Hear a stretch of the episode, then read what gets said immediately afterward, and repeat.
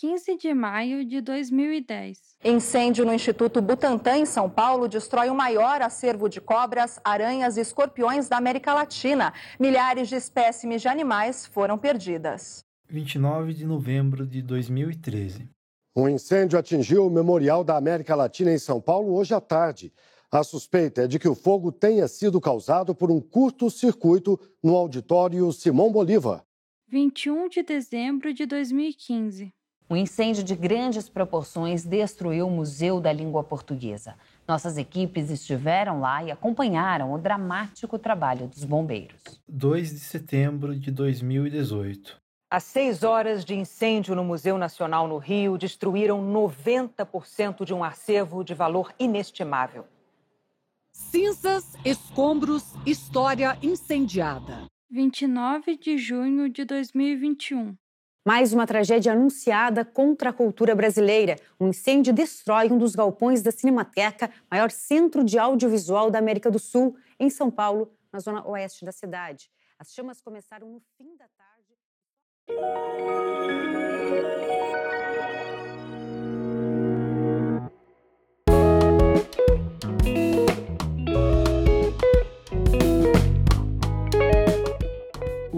Você ouviu na abertura deste episódio foram as chamadas de diferentes telejornais falando sobre algumas das maiores tragédias científicas e culturais da história recente do nosso país. Museus, acervos e coleções com materiais de valores inestimáveis foram vítimas de um descaso criminoso e que afeta permanentemente a nossa própria história.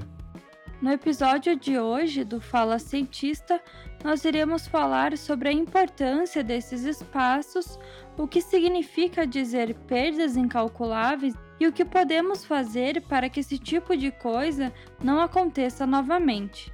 Para isso, nós conversamos com Bruna Marina Portela, vice-diretora e responsável pelo Arquivo Histórico do MAI, o Museu de Arqueologia e Etnologia da UFPR e com a professora Mirna Martins Casagrande, do Departamento de Zoologia da Universidade.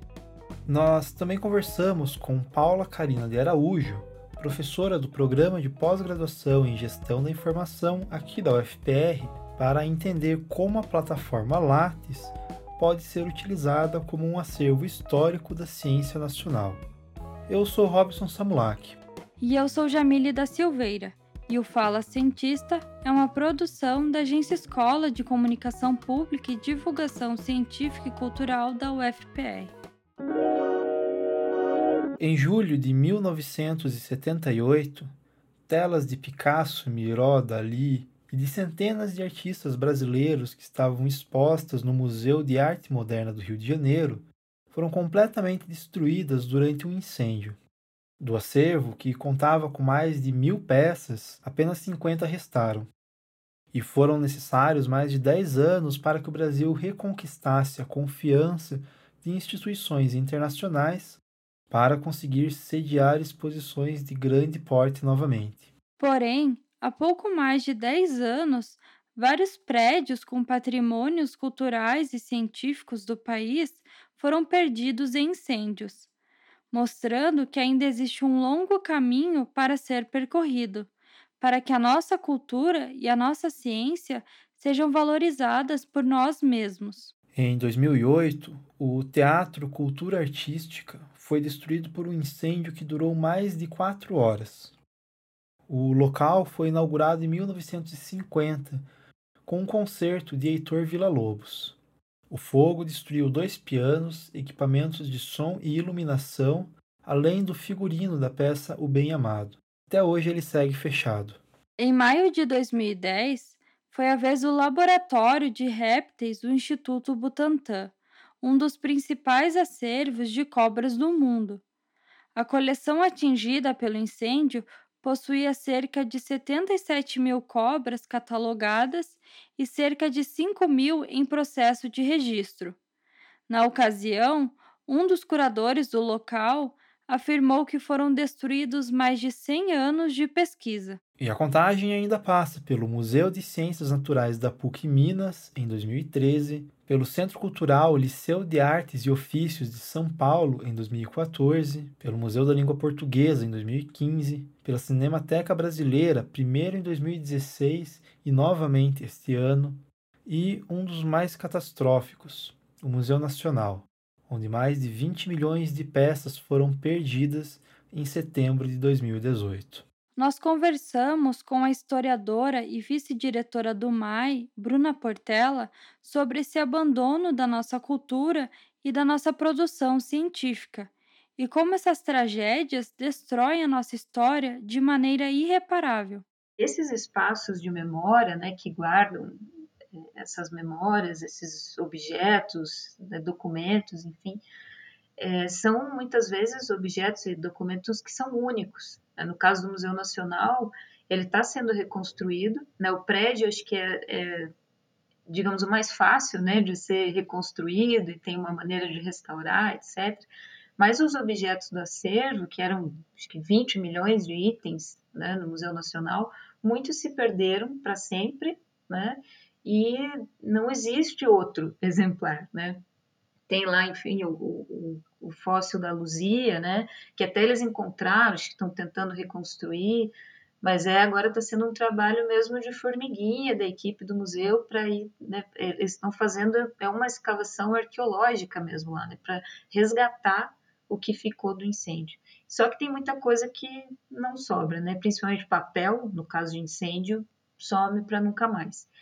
E uma coisa também que, nesse caso, né, é importante é que esses espaços de memória no Brasil, a maioria tem péssimas condições, né, isso é inegável, seja, principalmente nesses espaços públicos. Museu Nacional, também é importante dizer, era um, é um museu universitário, né, como, assim como o MAI, e esses espaços públicos, em geral, têm pouco investimento, e a gente tem duas questões de segurança, né? Por um lado, tem essa segurança física, que é para prevenção de incêndio, você tem um espaço adequado, com instalação elétrica adequada, com alvará do Corpo de Bombeiros, né? Com um sistema de prevenção bom, que poucos têm.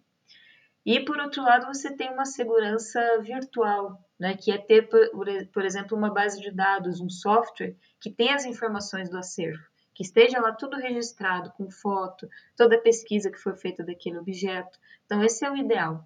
Mas, infelizmente, a gente sabe que isso não acontece. Né? Então, no caso do Museu Nacional, eles não tinham né, tudo. Claro que muita coisa tem em base de dados, mas não é tudo. Até porque são 20 milhões de itens, né? É difícil você catalogar tudo isso. Mas eu falo pelo próprio Maia aqui, né? A gente também não tem um banco de dados, a gente não tem um software que tenha todas as informações do nosso acervo. Então, se acontecer alguma coisa, a gente tem perdas que são irreparáveis, porque isso não está mais acessível em lugar nenhum. Quando se fala de museus como espaços de preservação da nossa história, isso significa dizer que nesses locais ficam guardados materiais que nos permitem compreender o nosso passado. No caso do MAI, o Museu de Arqueologia e Etnologia, há muito ali que permite compreender melhor a história, os costumes e as tradições de comunidades paranaenses, assim como dos indígenas do nosso estado. Bom, o MAI né, é o Museu de Arqueologia e Etnologia da UFPR e ele foi é o primeiro museu universitário do estado do Paraná, o MAI. Foi criado, inaugurado em 63, 1963, e foi autorizado, né, o Conselho Universitário autorizou a criação do museu em 62. Então, é o primeiro museu Universitário do Paraná. É, o fundador foi o professor José Loureiro Fernandes e ele era professor no departamento de antropologia. Ele foi um dos criadores, ele criou o departamento de antropologia né, na, na UFPR e o Loureiro então também criou o museu que na época, inclusive quando ele foi criado, era Museu de Arqueologia e Artes Populares. É, então, o MAI ele entra numa categoria né, que a gente chama de museu, que é um museu etnográfico, né, um museu ligado à antropologia.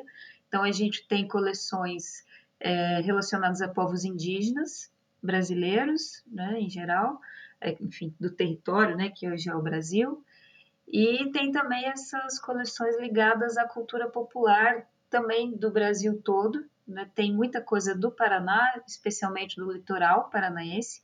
Então, cultura caiçara, né? a gente tem muitas coisas do fandango, é, festa do Divino Espírito Santo. E tem algumas coisas também do interior do Paraná, como é o caso da Congada da Lapa e as cavalhadas, que aconteciam em Guarapuava e Palmas, né? E aí, do restante do Brasil, a gente tem outros objetos que representam diferentes manifestações também brasileiras, é, que variam aí de cerâmica, cestaria, vestuário, né, objetos religiosos também tem no acervo. E aí só retomar um pouco, né, que eu estava contando um pouco da história do museu, que no início ele era voltado à arqueologia e à cultura popular, mas depois nos anos 90 o museu mudou o nome, né? E aí passou a ser Museu de Arqueologia e Etnologia, como é hoje. E aí entrou mais forte a questão da etnologia indígena. Então foi a partir dos anos 90 que este começou a formar uma coleção mais consistente, assim, de objetos de populações indígenas, né? Isso a partir dos anos 90. Mas, a, então, a questão da, da cultura caiçara no, né, no museu, desde o início das exposições, lá das primeiras exposições essa questão já aparece, né? É, mas é importante também dizer que ah, o museu, né, a visão que o museu tem, é, o espaço que o museu ocupa, né, a função social do museu, ela foi mudando ao longo da história. Então, hoje, quando a gente vai pensar numa exposição, a gente está muito voltado à questão da, das curadorias compartilhadas, dos trabalhos em diálogo com a comunidade. Né? Então, a gente saiu um pouco daquele papel do museu, que é o grande detentor do conhecimento e que está lá só para repassar aquilo para as pessoas, mas a gente está procurando trabalhar em conjunto com os detentores desses saberes que este tem no MAI. Mas, para que as exposições, seja no MAI ou em qualquer outro museu, possam atingir seus objetivos, existe um longo processo envolvendo uma equipe de vários profissionais que planeja cada detalhe, desde o tema que será abordado até a maneira que as peças serão dispostas no museu. O trabalho no museu ele é sempre interdisciplinar. A gente não tem né, só um tipo de profissional. Por mais que seja um museu ligado à antropologia, a gente tem antropólogos, claro, né? Mas tem eu que sou historiadora, tem arqueólogo, museóloga, né, fotógrafo, produtor cultural, enfim, são muitas pessoas envolvidas. E então é um trabalho que precisa ser interdisciplinar, né? E agora a gente está com uma experiência de eh, fazer a curadoria de uma exposição que vai unir as três grandes áreas do museu. Uma, é, então, que é a arqueologia, a cultura popular e a etnologia indígena. E a gente já está fazendo reunião há mais ou menos oito meses, né, discutindo o tema, para chegar no tema depois definir os objetos, né? definir assim, antes do, do objeto ainda qual o objetivo dessa exposição, né? isso é muito importante também, definir o que, que a gente quer com essa exposição, né? Quem, qual que é o público que a gente vai atingir.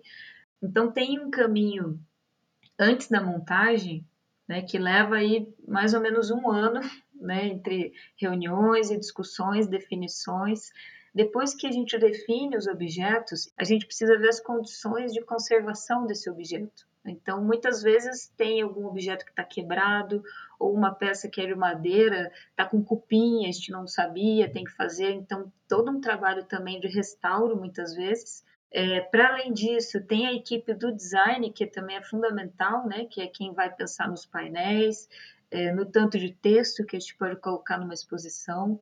E, claro, depois tem as questões também mais práticas, no nosso caso lá em Paranaguá, o prédio é tombado, né? um colégio jesuíta do século XVIII, tombado pelo IFAM, então a gente não tem como colocar nada nas paredes, a gente precisa de um mobiliário específico, que né, tem que construir paredes falsas, e aí sim colocar os objetos nas paredes falsas. Então tem uma questão, é, esse lado prático também, que envolve as pessoas da manutenção, né? Lá do, em Paranaguá, a gente tem equipe de manutenção que constrói essas paredes, faz pintura, né? Faz as molduras, porque também tem isso, a gente sempre trabalha é, quase sempre sem verba, né? A gente tem que se virar muito com o que tem, com, com o que tem ali reaproveitando. Então a gente tem muito material que está sendo usado há 10 anos que a gente continua reaproveitando. A nossa museóloga Ana Luísa, ela faz milagres lá, né, para fazer a exposição. Então é um caminho bastante longo, né? Que em geral leva mais de um ano essa preparação até a exposição chegar lá é, na sala, montada, bonitinha. Né? É um trabalho bem longo. Outro dano patrimonial que o Brasil viu arder em chamas nos últimos anos, além dos acervos de museus, são as coleções científicas. Elas são formadas por peças que podem ser tanto de animais como de plantas, fósseis, minérios ou rochas e são utilizadas por pesquisadores para diferentes tipos de estudo. No caso do Instituto Butantan, em 2010, a maior parte do material perdido pertencia à coleção de ofídeos ou serpentes que era utilizada como base para pesquisas de soro contra picadas desses animais. Além disso, o Instituto também atua em pesquisas nas áreas de imunologia, toxinologia, biologia molecular, biotecnologia, farmacologia, biologia celular, bioquímica, microbiologia, parasitologia, biologia animal, genética e fisiologia. A professora Mirna explicou um pouco mais sobre o que nós perdemos com esse incêndio. O Instituto Butantan foi também um caso sim catastrófico, né? Porque o Instituto Butantan, além da coleção entomológica, da parte seca do material, ele ele 80% daquele espaço era ocupado por material que estava em álcool, em álcool 70. Quer dizer, além do material seco, que queimou tudo, porque era um espaço adjacente, a parte líquida foi o maior combustível para o fogo, porque a alta temperatura fez com que os frascos começassem a explodir. Né? E com isso perdeu-se a maior coleção de ofídeos conhecidos, das cobras conhecidas é, do mundo. E, e esse, isso, isso não se recupera, isso não se recupera, porque é, tem coisas que nós não temos mais como encontrar, assim, com essa, essa disposição e, e o que se investe em pesquisa hoje no país. Então, isso realmente é, tem, tem sido é, visto como tragédia, porque nós não temos como fomentar novamente. Além da questão do, do espaço-tempo, que não nos permite isso, nós não temos recursos para isso. E as próprias instituições, elas, elas sobrevivem na questão da manutenção desses espaços por conta dos pesquisadores. Porque é, essas pessoas elas elas dedicam todo o seu tempo muito mais do que as oito horas é, normais de trabalho elas dedicam a esse espaço a UFPR conta com uma série de coleções semelhantes às que foram perdidas no Butantã e no Museu Nacional são acervos de diferentes tipos que servem como material de pesquisa para professores e estudantes, como é o caso da coleção entomológica Padre Jesus Santiago Moure, que leva esse nome em homenagem ao fundador e que também foi orientador da professora Mirna. Atualmente, ela é a segunda maior coleção de insetos do Brasil, ficando atrás apenas da coleção da USP e herdando uma posição após o incêndio do Museu Nacional. E no caso aqui da coleção de entomologia, ela é justamente é, grande porque ela tem é, muitos entomólogos. O departamento de zoologia, 50% dos, dos, pesquisadores, professores, são entomólogos. Né? Eles são formados em zoologia, em ciências biológicas, zoologia e com especializações em entomologia. E dentro da entomologia, que é um dos, dos grupos animais de maior diversidade, existem é, vários especialistas em diferentes ordens. Então, nós temos aqui é, a parte de minóptera, que foi a que deu, que são as abelhas, as, as, as vespas, né, os marimbondos, é, que foi o que deu start a essa coleção, digamos assim, porque começou com um pesquisador que era muito interessado nas abelhas, que é o caso do Padre Mori, que leva o nome dele, inclusive, a coleção, mas ela ampliou, ela foi também para outros grupos, coleóptera, os besouros, é, lepidóptera, borboletas e as mariposas, díptera, moscas, mosquitos, e mais recentemente insetos aquáticos e também um grupo de, de animais muito utilizado em controle biológico, que é a neuróptera. Então, é, a coleção vem crescendo continuamente e ela precisa, óbvio, ter um planejamento para esse crescimento. E o, o planejamento ela, ele está automaticamente relacionado com os pesquisadores que trabalham com esses grupos, né? porque são eles que têm nas suas linhas de pesquisa os seus projetos, os projetos de coleta, os projetos com bolsistas de iniciação, de mestrado, de doutorado, que vão se agregando ao conjunto e, consequentemente, vão é, trazendo uma grande quantidade de material que vai sendo preparado de acordo com o método científico e depositado na coleção. Então, em linhas gerais, uma coleção ela se desenvolve com base nos pesquisadores que estão atuando naquele local, nos estudantes que vêm compor esses grupos de pesquisa e, obviamente, no interesse da instituição em manter esse acervo, né? Porque ele é é, ele exige muitos cuidados. Dada a sua importância, nós perguntamos para a professora Mirna qual é a situação atual da coleção, tanto de preservação quanto de segurança. E a resposta serviu tanto como um alívio quanto para ligar um alerta para o futuro. Felizmente, aqui na universidade, nós tivemos recentemente um grande projeto de melhoria de infraestrutura com auxílio da FINEP, né, que é uma financiadora de projetos, e com a coordenação geral da própria universidade, nós conseguimos dar um incremento imenso no acervo, no sentido de infraestrutura. Agora, o que, que acontece? Como eu te disse, esse material precisa ser cuidado. Ele precisa de temperatura, ele precisa de umidade e ele precisa de luminosidade controlada. E quem faz isso? Quem faz isso é equipamento, né? É, é equipamentos de ar-condicionado e todo o ambiente fechado.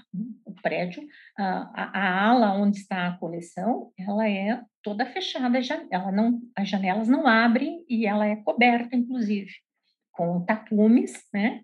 Que, que ajudam a manter a escuridão lá dentro. Você entra, acende a luz, trabalha no que você quer, retira o material e volta, apaga a luz. E a, o, o, o ar-condicionado, que foi o estopim lá no Museu Nacional, né? Nós sabemos hoje que foi um problema de faísca em um equipamento de, de um superaquecimento num, aparelho de ar-condicionado. E é isso que acontece, quer dizer, nós não estamos preparados para, não temos suporte para esse, para essas, para esses eventos que acabam destruindo o patrimônio diferente do que pode acontecer em coleções, por exemplo, no estrangeiro, é, principalmente em museus na Europa, Smithsonian né, no, no, nos Estados Unidos, ou o Museu Britânico, ou o Museu na França. Todos eles são museus que são equipados de forma a é, ajudar numa ou minimizar os danos, né, quando isso acontecer, se acontecer. Né? Mas não são apenas os acervos físicos que estão ameaçados pelo descaso. No dia 23 de julho deste ano, a plataforma Lattes ficou fora do ar por pouco mais de 10 dias. O Lattes é um dos bancos de dados mais importantes para a comunidade acadêmica no Brasil. Nele estão armazenados os dados de pesquisadores do país inteiro, com informações como suas produções, participações em eventos, projetos e grupos de pesquisas, além dos financiamentos que eles recebem ou receberam. Quem explica mais sobre a importância do Lattes é a professora Paula Carina de Araújo, que utiliza a plataforma como base para uma de suas pesquisas. São estudos bibliométricos e sintométricos que permitem compreender melhor quais são os tipos de estudos realizados em determinadas áreas, assim como qual a relação entre os pesquisadores. Os estudos bibliométricos e cientométricos são o que a gente chama de estudos métricos da informação. Né? Então, eles fazem parte de um conjunto de, de vários estudos. A bibliometria, né, que é caracterizada pelo estudo bibliométrico, foi então o primeiro estudo métrico que surgiu, que tem que são estudos que têm como objetivo, aí falando especificamente da bibliometria e da cientometria, é medir a produção científica, né, a, aí de pesquisadores, pode ser de uma revista científica, né? Então, são estudos que são focados em indicadores, né, que podem ser indicadores de produção, então, vou falar de uma forma mais é, prática, né? No caso da bibliometria, eu posso verificar quanta, é, quantos artigos sobre um determinado tema foram publicados em determinado período de tempo. Quando a gente fala já em estudo cientométrico, a gente está falando mais de análise da ciência mesmo. Né? Então, a bibliometria tem um foco um pouco mais nessa produção, nos indicadores de produção. Já a cientometria, ela tem um foco maior também nas relações. Então, entre os pesquisadores, quem publica com quem, é, o porquê dessas relações, é, em, quais são os meios privilegiados. Então, por exemplo, quais os periódicos que mais publicam sobre determinado tema. E no caso da minha pesquisa, que é de análise da produção científica é, dos docentes de programas de pós-graduação em direito, é, a gente utiliza a plataforma Lattes para coletar, extrair de lá a produção desses docentes. Então, em livros, em artigos, em anais de congresso, capítulos de livros. E, esses, e também outros dados, né? Se eu for olhar para essa, por exemplo, eu tô, quero fazer uma coleta na, no Lattes, da produção científica de um determinado grupo de docentes é, para olhar quantitativamente, né? Quantos, se eles publicam mais em livros, se eles publicam mais em artigos, eu estou falando um pouco mais de bibliometria. Agora, a partir do momento que eu começo a olhar para as relações, com quem eles publicam, é, se eles publicam com os orientandos, quais são essas redes que se formam, eu já estou indo um pouco mais para a cientometria. Então, no caso da minha pesquisa, a plataforma Lattes é a fonte de informação, né, que vai me dar os dados para possibilitar fazer essas análises posteriormente.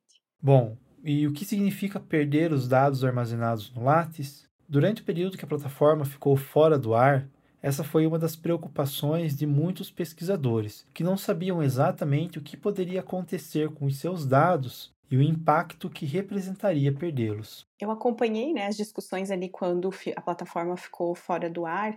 Em alguns momentos havia alguns comentários, eu utilizo bastante o Twitter, e alguns comentários no Twitter do pessoal dizendo: ah, você só vai ter que digitar tudo de novo, 30 anos de, da, da sua produção científica, né?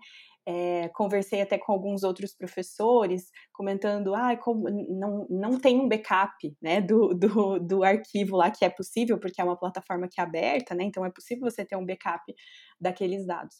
E aí, refletindo e conversando até com outros colegas, a gente comentou que essa é uma visão limitada do que é o Lattes.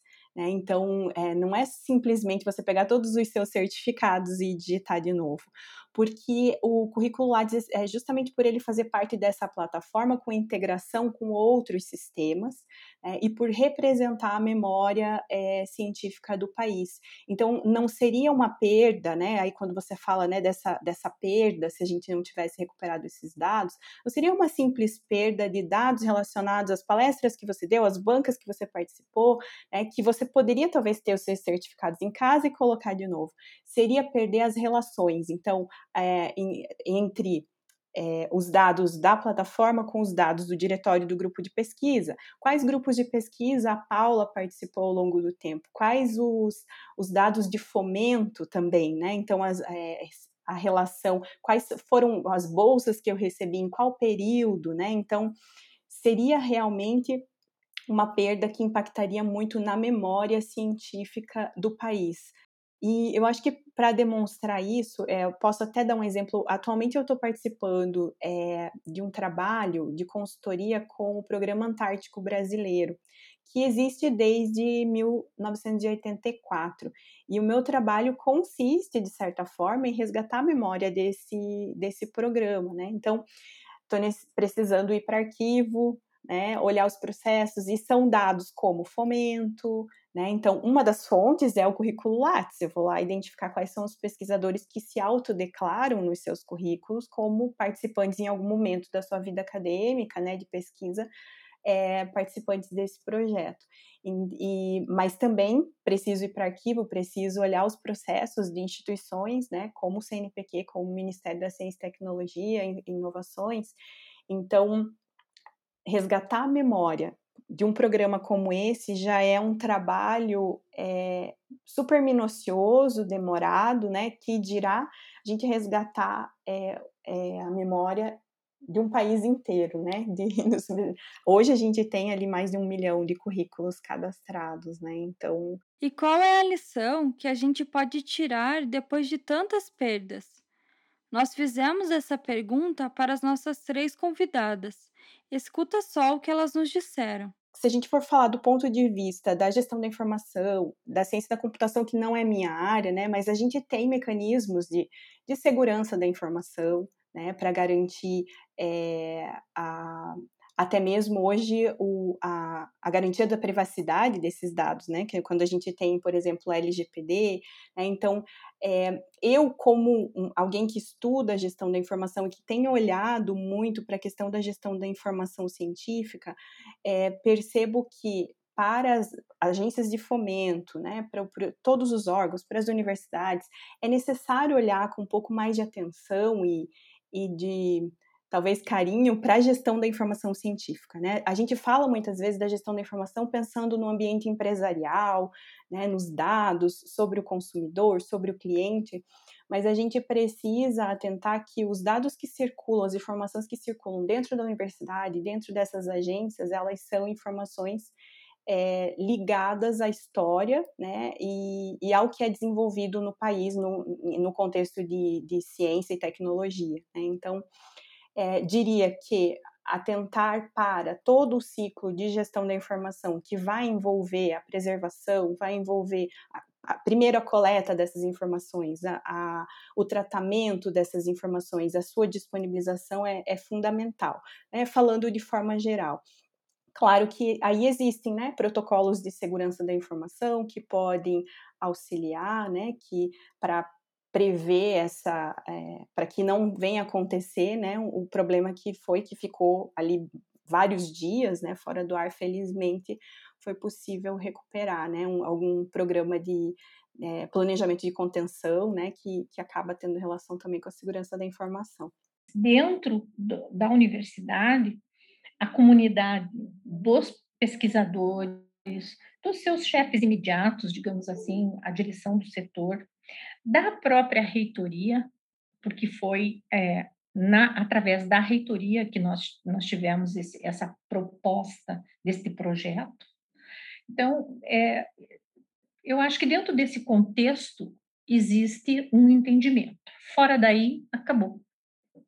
Acabou porque parece que isso não é prioridade, entende? Se, se nós estamos vendo que a educação não é mais prioridade, né?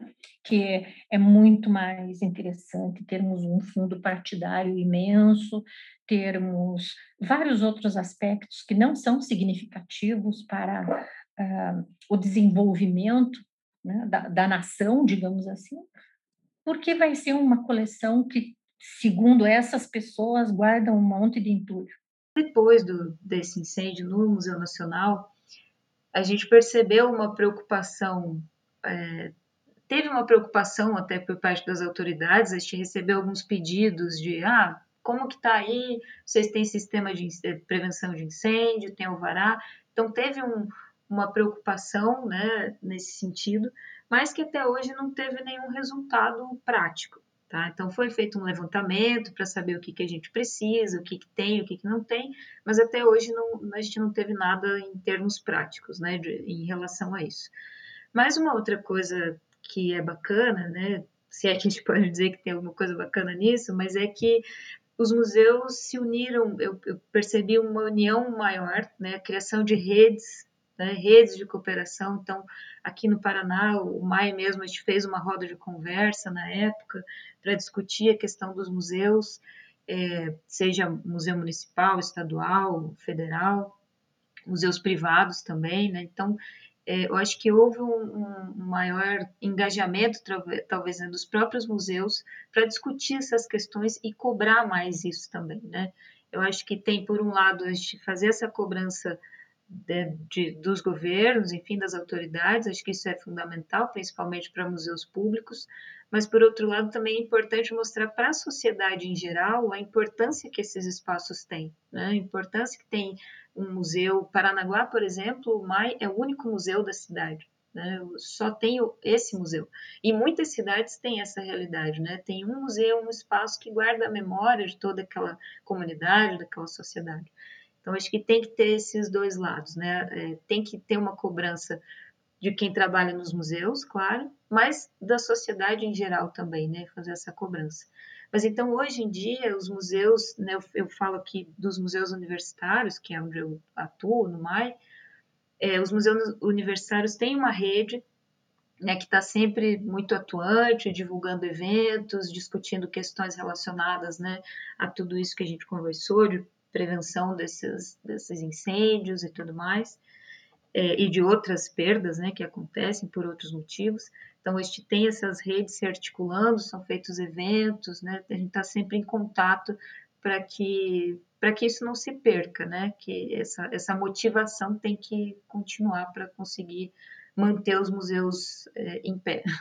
Quando nós falamos sobre a situação desses museus, acervos e coleções, nós precisamos reconhecer a importância que eles possuem para a preservação da nossa memória. É através deles que nós podemos aprender com a nossa própria história, conhecer quem foram nossos antepassados, ver onde eles erraram e acertaram e assim também aprender com eles. Em 2008, uma cópia do filme Metrópolis do cineasta Fritz Lang foi encontrada no Museu del Cine em Buenos Aires.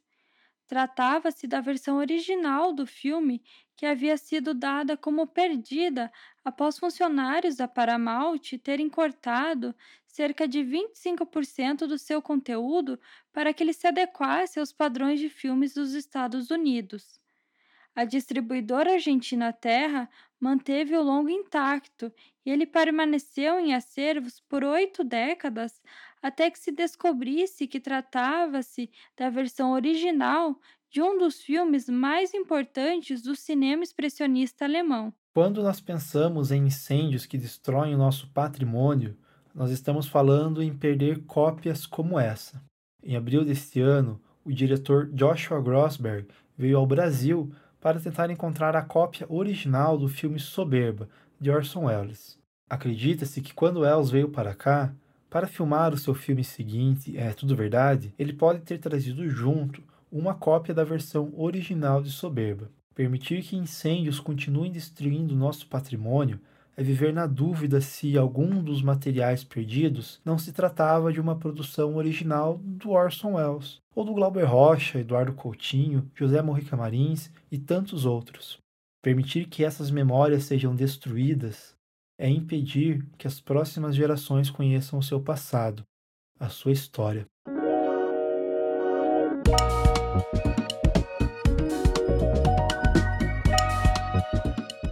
Eu sou Robson Samulak, responsável pela produção deste episódio. E eu sou Jamile da Silveira, responsável pela revisão final do roteiro. A edição é feita por Angelo Biasi, aluno do curso de música na UFPR, e Schiller Coles, jornalista da agência Escola, é responsável pela supervisão do podcast. Este episódio contou com áudios da TV Gazeta, TV Brasil, TV Globo e TV Cultura. Até o próximo Fala Cientista.